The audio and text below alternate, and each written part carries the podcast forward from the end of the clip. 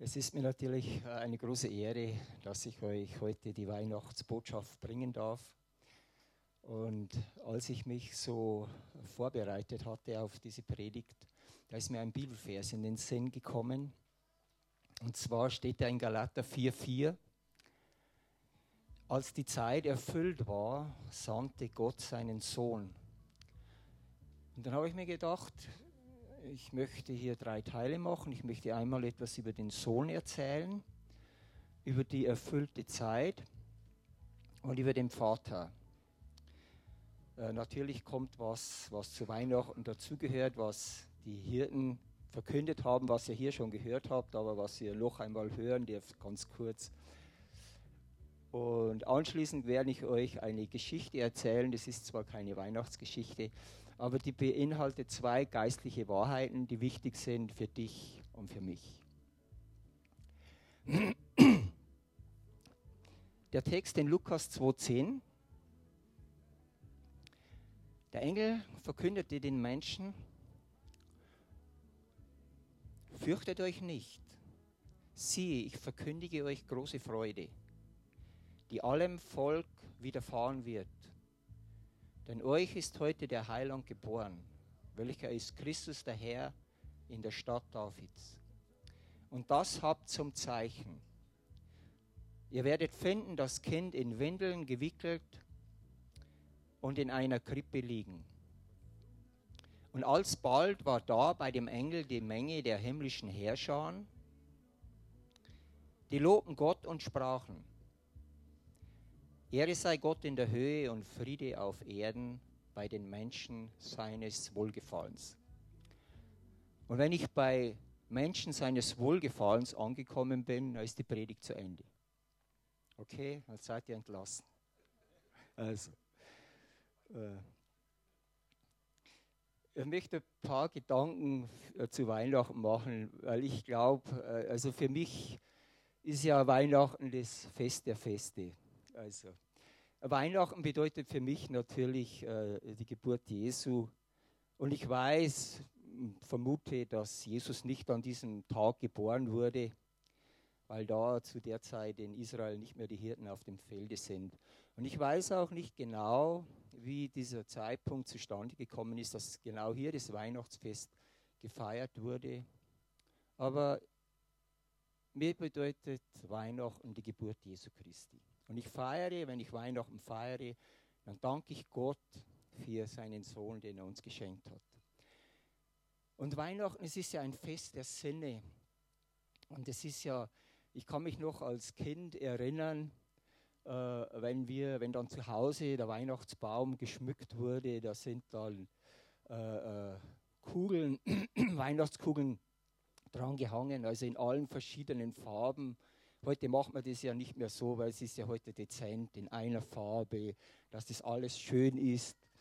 Bei uns hat es noch Lametta gegeben. Kennt ihr Lametta? Und äh, wenn dann an Heilig Drei Könige die, die Bäume draußen im Schnee standen, dann ist das ganze Lametta noch heruntergehangen. Meine Mutter hat natürlich das äh, nicht gemacht. Meine Mutter war eine sparsame Frau. Der hat das Lametta immer runtergenommen und hat es gebügelt und hat es dann in Zeitungspapier eingewickelt und nächstes Jahr konnten wir das wieder hernehmen. Und am Weihnachtsbaum, da waren auch äh, Sternschneizer, haben wir gesagt. Wisst ihr, was Sternschneizer sind? Sind Wunderkerzen. Und wenn dann die Bescherung war, dann sind die Kerzen angezündet worden Manchmal hat ein Baum zu brennen begonnen, das ist auch passiert. Die Wunderkerzen haben einen Duft ver verbreitet im ganzen Raum. Also wir mussten immer alles aufmachen, weil es war ja der Kochdunst auch drinnen, weil meine Mutter hat ja in dieser Wohnküche gekocht. Und, aber doch war es dann schön, wenn es die Geschenke gegeben hatte. Aber Weihnachtszeit hat für mich auch, und das habe ich erst im Nachhinein äh, äh, erkannt. Wir waren, ich hatte ja noch drei Schwestern, also zwei ältere und eine jüngere. Und äh, dadurch, dass die Älteren zehn und zwölf Jahre älter waren, waren die eigentlich nie da, weil wir waren ja klein und sind immer äh, früh ins Bett gegangen und an Weihnachten, da waren wir immer zusammen. Da war die ganze Familie zusammen. Und ich habe am Samstag in der Zeitung gelesen, dass Weihnachten das Fest der emotionalen Defizite ist. Und dass an Weihnachten ganz viele Menschen ein Fest feiern, wo alles wunderschön hergerichtet ist und wo sie nachher dann streiten, wo es äh, äh, Konflikte gibt. Und das eine muss ich sagen, ich glaube, dass jeder Mensch äh, äh, emotionale Defizite hat. Aber in unserer Familie, da hat es das nie gegeben. Es hat in unserer Familie nie gegeben, dass irgendwann wir mit unseren Eltern gestritten hatten. Natürlich hatte ich mit meiner kleinen Schwester, als wir Kinder waren, einen Streit und ab und zu hat sie Watschen bekommen. Und ich habe auch als einziger, muss ich sagen, gegen meinen Vater rebelliert, aber ich glaube, das ist, äh, ist so zwischen Vater und Sohn, dieser Generationenkonflikt. Und ich habe auch da manchmal mit äh, laut meine Meinung gegenüber meinem Vater vertreten. Meine Schwestern, die haben das nie gemacht, kein einziges Mal. Meine Schwestern wussten, äh, das, die hatten das in der Muttermilch mitbekommen, wie wichtig dass das ist, dass man seinen Vater und seine Mutter ehrt. Ich durfte das lernen. Also Gott hat mir das wesentlich später dann gezeigt, wie wichtig es ist, wenn wir unseren Vater und unsere Mutter ehren. Und es wird auch verheißen im vierten Gebot, wenn du das machst, dann wird es dir gut gehen und du wirst lange leben auf Erden. Und ich weiß, dass es oftmals nicht so einfach ist, den Vater und die Mutter zu ehren. Aber wenn du das machst und wie ich dich dazu überwindest, John Ratsch hat das mal gut erklärt. Der hat gesagt, wenn er in der Früh im, äh, im, im Bad ist und sich die Zähne putzt und dann vom Bad rausgeht, dann sagt er zu Goodness and Mercy, come on. Also Gutes und Barmherzigkeit, folgt mir nach. Und wenn du das beachtest, dass du deinen Vater und deine Mutter ehrst, dann gehorchen Goodness und Mercy. Sie folgen dir nach. Wisst ihr, das ist genauso, wenn ich zu meinem Hund sage, komm, dann kommt er irgendwann. Und äh, jemand, jemand hat mal erzählt, dass er einen Hund hat und der folgt ihm aufs Wort. Und dann sind sie so im Wohnzimmer gesessen und dann hat er ja das demonstriert und hat gesagt, wenn ich zu meinem Hund komm sage, dann kommt er. Dann ist der Hund gekommen, wie er komm gesagt hatte. Und dann hat er gesagt, sitz. Und der Hund hat sich nicht bewegt. Dann hat er nochmal gesagt, sitz. Der Hund hat sich noch nicht bewegt. Und dann hat er energisch gesagt, ich habe zu dir gesagt, sitz. Und dann ist der Hund auf die Couch gegangen. Und dann hat er gesagt, oder geh auf die Couch. Aber das ist das erste Geheimnis, das ich euch mitteilen wollte, dass äh, es gut ist, wenn man seinen Vater und seine Mutter ehrt. Und wenn du das nicht so erlebt hast, Gott hat dich berufen, ein Friedensstifter zu sein. Zum Frieden hat euch Gott berufen und Freude, äh, der Friede ist eine Frucht des Geistes und überall, wo ihr hinkommt, soll dieser Friede ausströmen. Er soll strömen zu allen Menschen, auch die, die euch nicht wohlgesonnen sind. Wenn man äh, an Weihnachten Geschenke kauft, dann versteckt man diese Geschenke, dass die Kinder sie ja nicht vorher sehen, weil es ist ja schlecht, wenn, er, wenn die vorher schon äh, wüssten, was sie geschenkt bekommen, da ist keine Spannung mehr da. Und genauso ist es mit Gott. Gott, der diese Welt erschaffen hat, hat ganz bestimmte Zeiten festgelegt. Geheimnisse werden gelüftet. Und wisst ihr, das erste Geheimnis, das gelüftet wurde, das ist, dass Gott einen Sohn hat. Gott hat einen Sohn. Die Pharisäer und Schriftgelehrten hat es vor ziemliche Probleme gestellt. Und für die Aussage Jesu, dass er Gottes Sohn ist, wurde er gekreuzigt. Die Menschen konnten nicht viel anfangen, dass Gott in diese Welt kommt. Und es war auch schwierig, muss, muss man ganz ehrlich sagen, dass man sich das vorstellt. Es heißt aber gleich am Anfang der Bibel, dass der Same der Frau den Kopf der Schlange zertreten wird.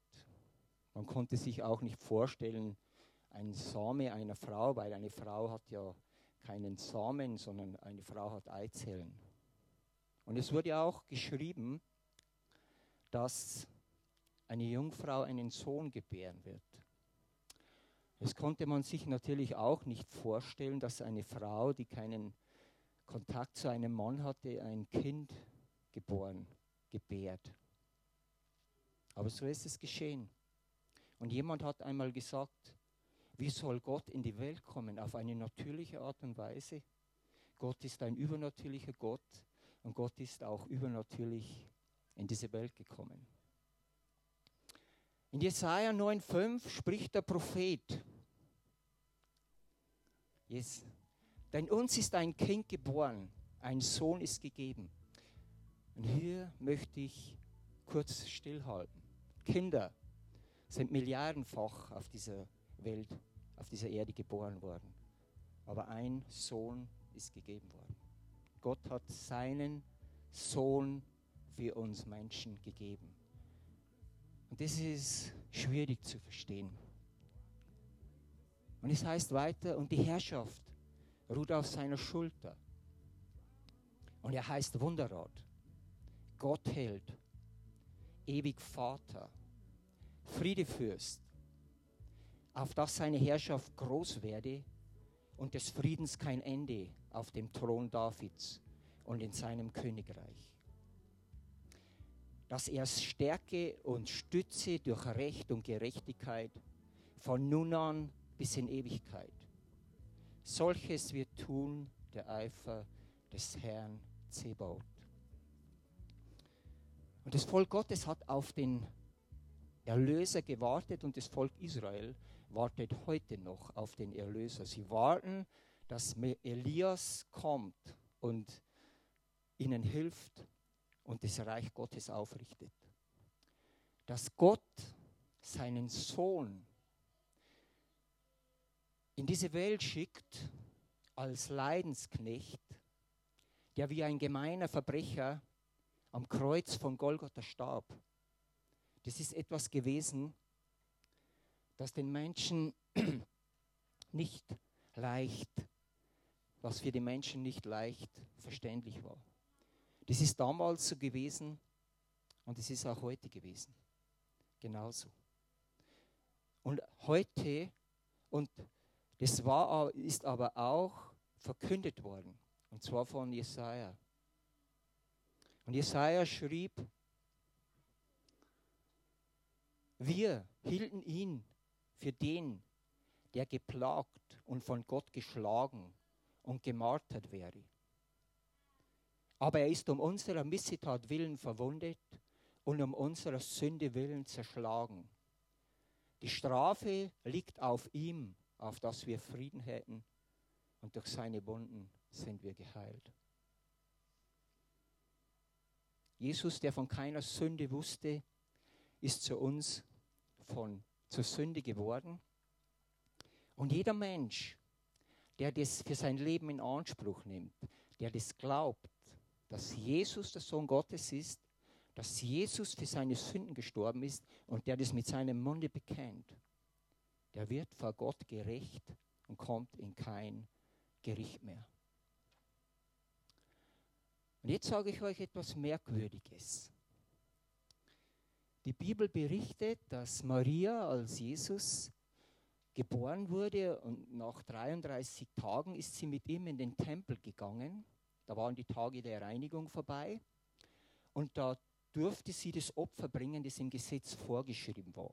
Ein paar Turteltauben oder zwei junge Tauben. Und im Tempel waren zwei Männer, äh, zwei Personen. Einmal ein Prophet, ein gottesfürchtiger, frommer Mann namens Simeon und ein, eine Frau, die Hannah, eine Prophetin, die war 84 Jahre alt. Sie wich nicht vom Tempel, diente Gott mit Fasten und Beten Tag und Nacht. Das ist etwas, das für uns unvorstellbar ist.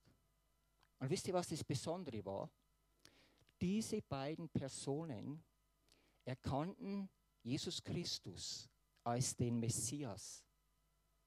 Obwohl er erst 33 Tage alt war, in Windeln gewickelt war, noch kein einziges Wunder getan hatte. Und die Pharisäer und Schriftgelehrten erkannten Jesus nicht, obwohl er 33 Jahre alt war, Zeichen und Wunder getan hatte, Tote auferweckt hatte, übers Wasser gegangen ist, dem Sturm befohlen hatte. Sie erkannten ihn nicht. Aber die Lösung liegt im zweiten, im, im, im zweiten Kapitel im Vers 25. Dort heißt es, denn der Heilige Geist war mit Simeon, natürlich auch mit Hannah. Der Heilige Geist ist es, der den Menschen Jesus Christus offenbart. Und wenn wir Menschen diese frohe Botschaft erzählen, wir dürfen nie vergessen, immer den Heiligen Geist zu bieten, dass er sich den Menschen offenbart, dass er diese Blockaden wegnimmt, die Menschen hindern, zu Jesus Christus zu kommen. Und dieser Sohn, dieser Jesus Christus, der hat gewaltige Aussagen gemacht, wie kein anderer Mensch zuvor. Er hat gesagt, wer mich sieht, sieht den Vater. Astrid? Und er hat auch gesagt, ich und der Vater sind eins. Und im Griechischen bedeutet wir sind eins, dass es ein Neutrum und kein Maskulin ist. Habt ihr schon alle verstanden, oder? Also das ist Spaß. Das bedeutet, dass sie nicht eine Person sind, sondern dass sie ein Wesen haben. Der Vater, der Sohn und der Heilige Geist sind drei Personen, aber sie haben ein Wesen. Sie haben einen gleichen Fingerabdruck.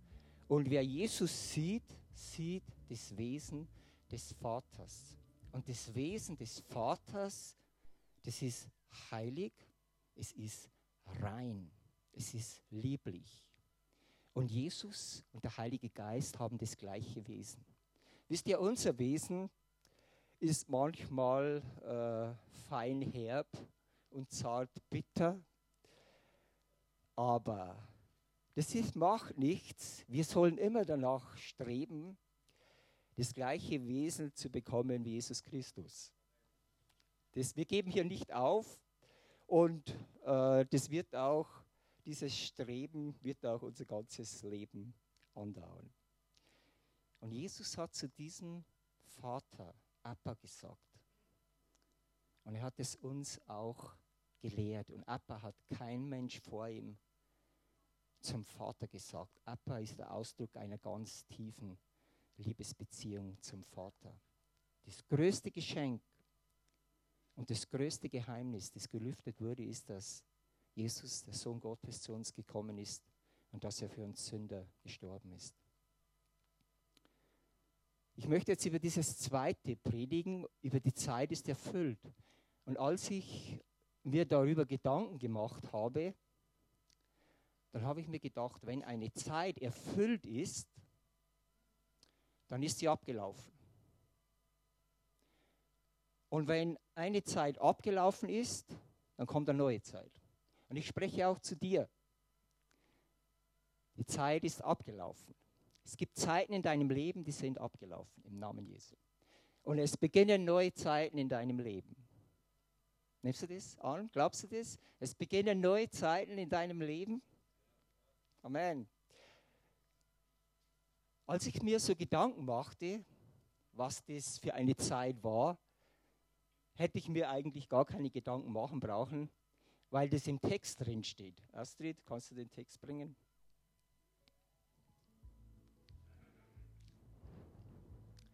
Als aber die Zeit erfüllt war, sandte Gott seinen Sohn, geboren von einer Frau und unter das Gesetz getan, damit er die, die unter dem Gesetz waren, erlöste, damit wir die Kindschaft empfingen.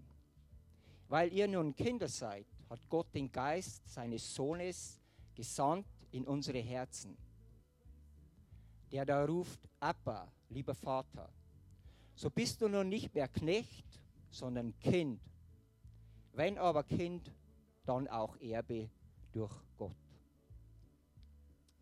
Und es steht auch geschrieben in Matthäus 11, 13, denn alle Propheten und das Gesetz haben geweissagt bis hin zu Johannes. Und dann ist mir diese Stelle eingefallen, bevor ich diese Lösung hatte, die schon im Text drin ist. In Römer 10, 4, Christus ist das Ende des Gesetzes. Wer an den glaubt, ist gerecht. Brauchst nichts mehr hinzutun. Wer an Jesus Christus gläubig geworden ist, der ist von Gott, wird gerecht gesprochen. Das klingt jetzt ein bisschen irreführend, wenn es heißt, dass er das Ende des Gesetzes ist. Und mich hat einmal ein Mann gefragt, hat er gesagt, äh, halten Sie die zehn Gebote? Da habe ich gesagt, ich bemühe mich und die zehn Gebote sind sehr wichtig für mich. Und dann hat er gemeint, wissen Sie, dass das eigentlich ursprünglich 15 Gebote waren. Da habe ich gesagt, nein, das ist mir neu. Er hat er gemeint, als Gott oben, äh, als Mose oben am Berg war, da hat Gott ihm drei Tafeln gegeben, wo jeweils fünf Gebote drauf gestanden sind. Und als er dann runterging, hat er eine Tafel verloren. Und er suchte sie zwar, aber er hat sie nicht mehr gefunden. Und dann hat er sich gedacht, zehn reichen auch.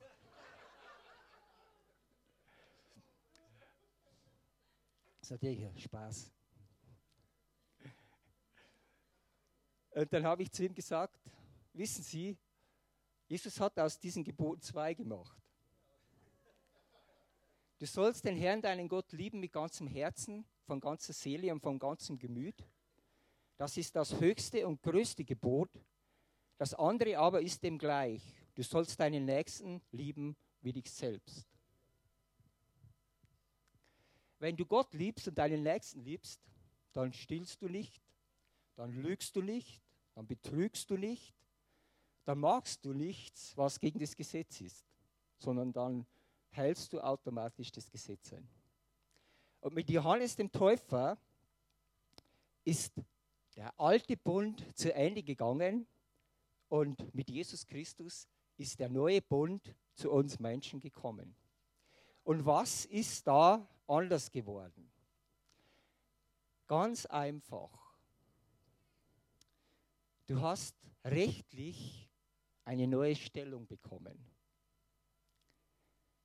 Du warst vorher ein Knecht und du bist jetzt ein Kind. Ein Kind hat eine total andere Beziehung zu seinem Vater als ein Knecht. Wenn du eine Firma hast und du Angestellte in deiner Firma hast, dann wird dein Kind eine andere, nähere Beziehung zu dir haben als der Knecht. Und noch etwas. Der, das Kind ist ein Erbe. Der Knecht geht leer aus. Und du hast als Kind Zugang zu allen Segnungen Gottes. Hier und heute bis in alle Ewigkeit. Wir haben vorhin etwas über die Freude. Die Hirten haben etwas über die Freude gesagt. Und da möchte ich euch auch eine kleine Einführung geben, wie ich das sehe. Und wisst ihr, wir Menschen, wir lieben das Süße. Ist euch das schon aufgefallen? Kleine Kinder haben schon einen unstillbaren Hunger nach Süßen. Die wollen Gummibärle und überall bekommst du das. Gummibärle, Gummibärle. Und wenn wir groß geworden sind, dann wollen wir dieses süße Leben weiterführen. Wir wollen nach unseren Vorstellungen leben. Wir lassen uns den süßen Lebensstil vom Internet, vom Fernsehen und von den Medien aufzwingen. Und wisst ihr, alles, was dir hier vermittelt wird, das hat nichts mit dem Willen Gottes zu tun. Und wir wissen auch, dass es nicht gut ist. Im natürlichen Bereich habe ich vor kurzem gelesen, wenn du nicht so viel Hunger nach Süßen haben willst, sollst du was Bitteres essen. Wenn du was Bitteres isst, dann vergeht dieser Appetit nach Süßen. Als ich heuer im Frühjahr mich an, am Finger verletzt hatte, ist mal der Kostas gekommen und hat mir so eine Schüssel Löwenzahnsalat gebracht. Also das ist, er schwört drauf, der Kostas, und er hat gesagt, das ist gut für dich, das sollst du essen, das ist gut für das Blut, das reinigt das Blut, das senkt den Cholesterinspiegel und das erhöht den HB-Wert. Dann habe ich gesagt, das reicht mir eine ganze Woche. Dann hat er gemeint, das ist eine Portion. Also ich habe drei Tage gegessen und muss sagen, es hat mir nicht so sehr geschmeckt. Aber ich habe ich hab sonst ja auch nichts anderes. Ich habe es gegessen. Auf jeden Fall bin ich dann zum Blutspenden gegangen, weil ich gehe auch Blutspenden. Und dann wird immer der HB-Wert gemessen, es ist der Bluterneuerungswert. Und dann misst die Dame den Bluterneuerungswert und dann sagt sie zu mir 17,9. Dann bin ich erschrocken. Habe ich gesagt, was? 17,9? Hat sie gesagt, Sie können sich beruhigen, das ist noch nicht zu hoch. Habe ich gesagt, ich habe immer so 15, 16. Und dann habe ich mir gedacht, wenn das so gut ist, der Löwenzahn, den habe ich im Garten, den pflücke ich, der ist total frisch, die Nährstoffe sind total noch enthalten. Ab und zu pinkelt der Hund drauf. Aber, aber das weißt du ja auch nicht, was sonst auf allen anderen Lebensmitteln drauf ist. Und es wird ja gewaschen. Da habe ich mir gedacht, das mache ich mir jetzt auch. Dann bin ich immer wieder raus in den Garten, Löwenzahn gepflückt, gekocht, mit Salz und Öl gegessen. Und irgendwann hat mir das geschmeckt. Und wisst ihr, wenn ich wieder in das Geistliche gehe, Gottes Wort sagt vieles, das für uns Menschen bitter klingt. Gottes Wort sagt, du sollst enthaltsam leben, du sollst dich selbst beherrschen. Gottes Wort sagt, Sex ist etwas für die Ehe.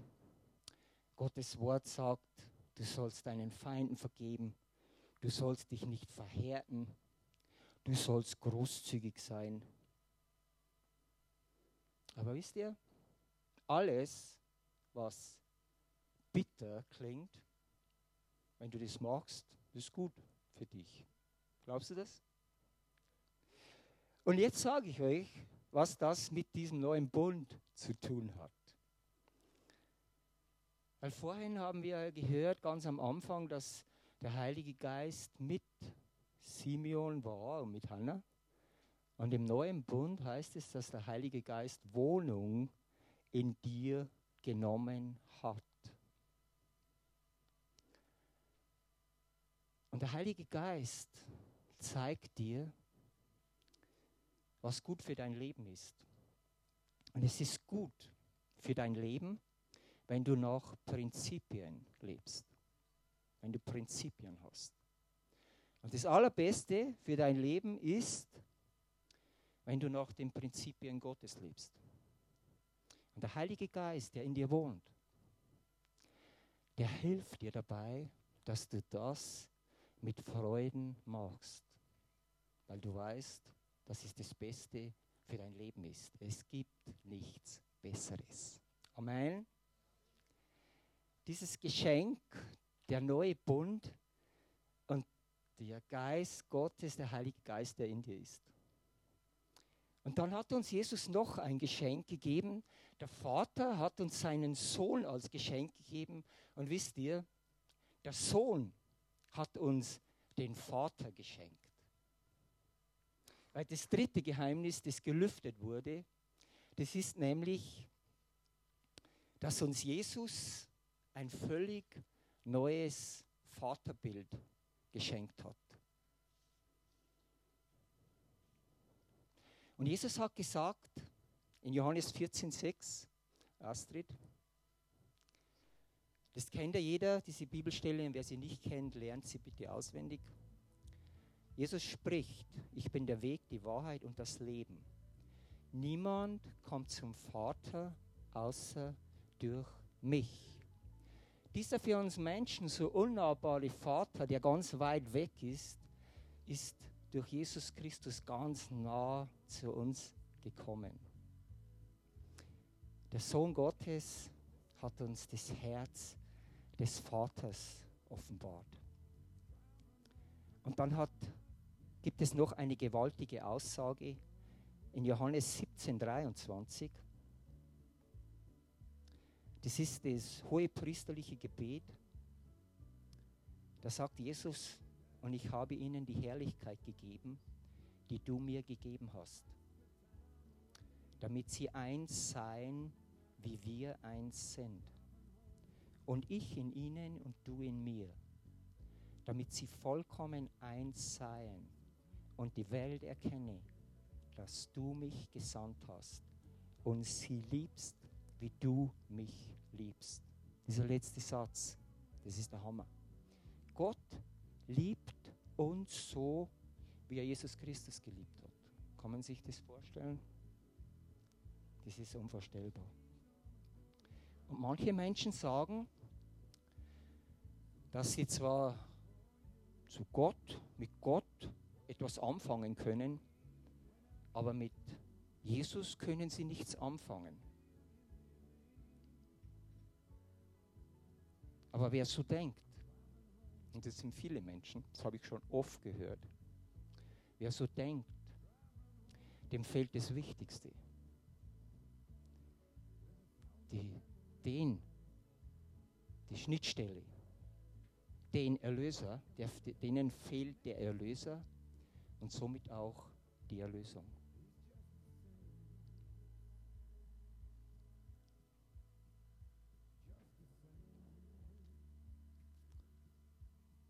Und ich möchte jetzt euch eine Geschichte erzählen, die mir passiert ist. Ich habe euch schon einmal eine Geschichte erzählt und genauso wie Jesus, wenn Jesus uns nicht über seinen Vater im Himmel erzählt hätte, dann hätten wir nie etwas über diesen Vater erfahren. Wir würden heute noch, wir würden noch irgendwo sein, das Volk Israel würde heute noch ihre äh, Gesetze äh, einhalten und können sie doch nicht einhalten. Aber dadurch, dass uns Jesus vom Vater erzählt hat, haben wir eine neue Freiheit bekommen. Ich habe euch schon mal eine Geschichte über meinen Vater erzählt und ich möchte euch jetzt noch einmal eine andere Geschichte über meinen Vater erzählen weil da drinnen zwei Geschenke sind. Es sind zwei geistliche Geschenke drin, die Gott dir noch zu Weihnachten schenken möchte. Kurze, äh, als ich 17 Jahre alt war, da bin ich mit meinen Freunden, also meine Freunde und ich, sind äh, mit dem Zug nach Deckendorf in die Berufsschule gefahren. Und dann hat einer gesagt, gefragt, wart ihr schon mal in Italien im Urlaub? Habe ich gesagt, nein. Was, ihr wart noch nie mehr? Nein, noch nie. Hat er gesagt, wisst ihr was? Wir fahren heu, heuer im Urlaub nach Italien und machen da, und schwimmen im Meer. Wir haben gesagt, ja, wie sollen wir das machen? Wir haben kein Auto, Ja, der gemeint, das ist nicht tragisch, wir trampen. Das war damals üblich, also das ist jetzt nicht mehr so. Ja, und wir haben auch kein Geld, nicht viel Geld und können uns da das Hotel nicht leisten. Er hatte gemeint, dort ist es warm unten, da können wir im Schlafsack schlafen. Ja gut, da habe ich gefragt, darfst du das? Ja, er sieht da kein Problem von seinen Eltern. Dann bin ich zu meiner Mutter nach, nach der Schule und habe ihr das gleich gesagt. Da hat sie gesagt, nein, also auf gar keinen Fall. Erstens einmal, es können Unfälle passieren mit dem Auto. Zweitens, äh, äh, du weißt nicht, mit welchen Menschen du dort zusammenkommst, die können dich verschleppen und so weiter. Und drittens, du kannst im Meer ertrinken. Nein, sie ist da nicht einverstanden. Ja, sage ich, gut, dann rede ich mit meinem Vater, weil du bist ja immer so ängstlich und mir passiert nichts und das mach, möchte ich unbedingt machen. Ja, am Wochenende war mein Vater da. Und dann bin ich zu meinem Vater gegangen und habe ihm das erzählt. Dann hat er zu mir gesagt, setz dich mal her zu mir. Dann habe ich mich hingesessen und äh, zur kurzen Erklärung, also meine Eltern stammen ja aus Jugoslawien, also sind Deutsche, die früher im 17. Jahrhundert ausgewandert sind und die lebten in der jetzigen Gebiet von Serbien, Nähe von Ungarn. Und als der Krieg begonnen hatte, 39, so Anfang der 40er Jahre, hat mir mein Vater erzählt, ist er eingezogen worden von der jugoslawischen Armee. Und sie sind dort, haben sie ihre Einsätze gehabt in ganz Jugoslawien. Und dann hat er erzählt, und eines Mittags kommt ihr Kompanieführer nach dem Essen und sagt, er hat eine Bekanntmachung, möchte Ihnen etwas bekannt machen. Und zwar, äh, die Kompanie wird mit sofortiger Wirkung aufgelöst. Also jeder muss seine ganzen militärischen Sachen und Geräte und Waffen abgeben und hat dann noch sein, das, was er halt äh, gehabt hat, als gekommen ist. Jeder bekommt einen Notproviant und jeder soll sich in seine Heimatstadt durchschlagen. Und dann hat er gesagt, und noch etwas äh, möchte ich euch sagen, passt auf, es sind Partisanen unterwegs, viele Partisanengruppen, und wenn die euch erwischen, dann kann es sein, dass sie euch töten. Gut. Dann hat mein Vater gesagt, dann hat er sich alleine auf den Weg gemacht, weil er war der Einzige, der in, von diesem Gebiet kam. Ist immer nachts nur gegangen, dass er nicht gesehen wird hat sich dann, wenn sein, als das Essen zu Ende war, von den Beeren und Pilzen ernährt und hat immer wieder auch bei den Bauern um Brot gebettelt. Und irgendwann ist er an die Donau gekommen. Und da hat er gewartet, bis es Abend wird. Und da war auch eine Brücke an dieser Donau, aber er hat gesehen, dass diese Brücke kontrolliert wird. Und er musste unbedingt über die Donau rüber. Und das Komische war, äh, mein Vater war kein Sportler, also ich habe fast alle sämtliche Sportarten gemacht. Mein Vater hat überhaupt keine Sportart gemacht, aber das Einzige, was er konnte, war gut schwimmen. Ich konnte nicht gut schwimmen. Und dann hat er gesagt, dann hat er gewartet, bis es Fenster war, so, so halb, bis so ist die Sonne untergegangen, so dämmerig. Dann hat er seinen Beutel genommen und hat den, wo seine Habseligkeiten drin waren, hinter einen Stein gelegt, den er nicht mehr brauchte. Und dann ist er in die Donau reingeschwommen. Und als er so reingeschwommen ist, hat er gesehen, wie so Strudel kommen. Und Strudel sind sehr gefährlich, weil wenn du nämlich in den Sogkreis eines Strudel kommst, dann wirst du nach unten gezogen. Du hast keine Chance. Du kannst, hast kein, du kannst schwimmen so gut wie du willst, du kannst Kraft haben, so wie du willst, du hast keine Chance. Und da ist ein Strudel gekommen und dann hat, den hat er gesehen und dann ist er zurückgeschwommen wieder. Und wie er so zurückgeschwommen ist, dann ist auf der Seite ein Strudel gekommen und dann ist er wieder in die Mitte reingeschwommen. Die Donau war dort sehr breit. Und dann hat er das immer wieder probiert, nach drüben zu kommen. Aber immer wieder ist ein Strudel gekommen. Und er hat gesagt, er hat da mindestens eine Dreiviertelstunde gebraucht, bis er endlich drüben war. Er ist drüben angekommen, war total fertig, hat sich hingelegt und ist sofort eingeschlafen. Als er in der Früh aufgekommen ist, gleich als, als die Sonne noch nicht aufgegangen war, Da hat er sich ein bisschen orientiert und hat so rumgeschaut. Und dann hat er so einen Stein gesehen und hinter dem Stein ist etwas gelegen. Und dann ist er dorthin gegangen und hat das angeschaut. Es war sein Beutel. Er hat die Orientierung verloren und ist wieder auf die gleiche Seite zurückgeschwommen. Dann hat er gesagt, er konnte nicht mehr den ganzen Tag warten, er musste nach drüben, weil er hätte auch keine Kraft mehr gehabt. Und er hat dann seinen ganzen Mut zusammengenommen und ist nach drüben und hat es tatsächlich geschafft und ist drüben angekommen. Und als er drüben angekommen ist, haben ihn die Partisanen schon empfangen. Sie haben ihn mitgenommen und er ist in so ein Haus gebracht worden. Da war ein großer Raum. Da ist ein Tisch gewesen mit einem Glas Wasser. Und am, am Eingang ist ein zwei Meter großer Mann mit einem Prügel gestanden. Und dann hat er sich vor den Tisch hinstellen müssen und der Partisanenchef, Führer, hat ihn ausgefragt. Und bevor er zu fragen begonnen hatte, hat er so mit der Hand gewunken. Dann ist der zwei Meter Mann gekommen und hat ihm den Prügel rübergehaut. Dann hat der Partisanenführer zu ihm gesagt, wenn du lügst, bist du tot, der erschlägt dich.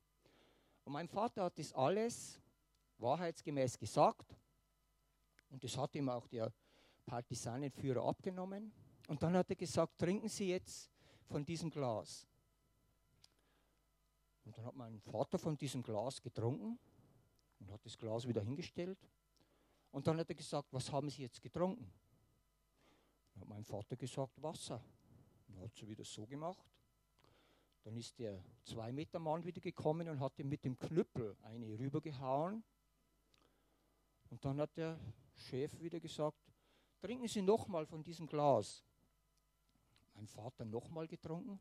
Dann hat er gesagt, was haben Sie jetzt getrunken? Dann hat mein Vater gesagt, ich weiß es nicht. Dann hat er gesagt, Sie haben Wein getrunken, süßen Wein, den besten Wein, den es gibt. Und wenn Sie jetzt nach draußen gehen, dann äh, können Sie das den anderen sagen, wenn Sie gefragt werden. Ja, und dann hat er Essen bekommen, ist dann später freigekommen und ist nach Hause gekommen. Und dann hat er gesagt zu mir, kommen wir jetzt wieder zurück, hat er gesagt, du kannst die Tour machen. Du kannst trampen nach Italien. Und als er das zu mir gesagt hatte, ist etwas Komisches in mir passiert. Manchmal sagt man, das Herz rutscht in die Hose. Habt ihr das schon mal gehört? Ich habe jetzt Angst bekommen. Jetzt habe ich mir gedacht, weiß mein Vater nicht, wie gefährlich das ist? Ich bin sein einziger Sohn.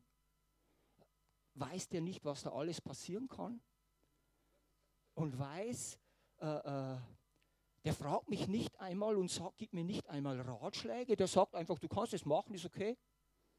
Und dann habe ich so komisch geschaut, so unsicher. Und dann hat er mich so angeschaut und hat er gesagt, ich bin durch halb Europa gekommen und mir ist nichts passiert. Und du, das sage ich dir jetzt, du kommst auch wieder zurück, dir passiert auch nichts. Du brauchst dich nicht fürchten. Und wisst ihr was? Es ist die Botschaft, die Gott für euch hat.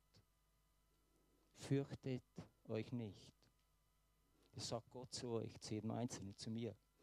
Weil ich weiß, wie schwierig es manchmal im Leben ist. Aber Gott sagt, fürchtet euch nicht.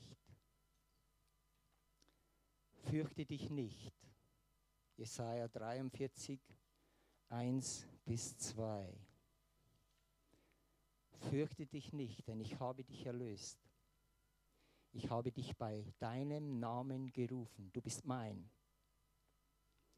Weil du durchs, wenn du durchs Wasser gehst, will ich bei dir sein, dass dich die Ströme nicht ersäufen sollen. Und wenn du ins Feuer gehst, sollst du nicht brennen und die Flamme soll dich nicht versengen. Vers 4 weil du in meinen Augen so wertgeachtet bist und auch herrlich bist und weil ich dich liebe. Das ist die Botschaft, die Weihnachtsbotschaft für euch. Und wenn du durch Schwierigkeiten gehst, Gott der Herr sagt, fürchte dich nicht. Wenn du vor Problemen stehst, Gott der Herr sagt, fürchte dich nicht. Und ich habe in meinem Leben erlebt, dass das stimmt. Alles, was ich mir auferlegt worden ist, das habe ich getragen in Jesu Namen. Und wisst ihr, jetzt sage ich euch noch eine Botschaft. Die möchte ich euch mitgeben und dann möchte ich beenden. Als mir mein Vater das so erzählt hatte, von diesen Strudeln, die er immer, die, äh, denen er immer ausgewichen ist, habe ich mir nachher gedacht, wie dünn ist der Faden gewesen, dass ich zur Welt gekommen bin. Wenn mein Vater von einem Strudel erfasst worden wäre, dann wäre ich nicht zur Welt gekommen.